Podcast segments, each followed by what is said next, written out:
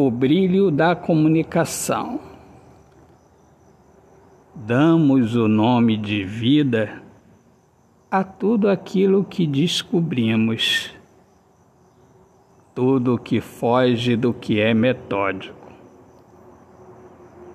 A vida é luz das palavras no periódico, o brilho da comunicação no mundo lógico autor, poeta Alexandre Soares de Lima.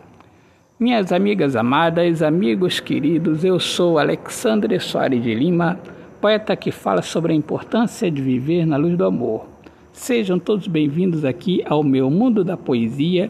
Este aqui é o meu podcast Poemas do Olhar Fixo na Alma. Um grande abraço, Deus abençoe a todos. Paz.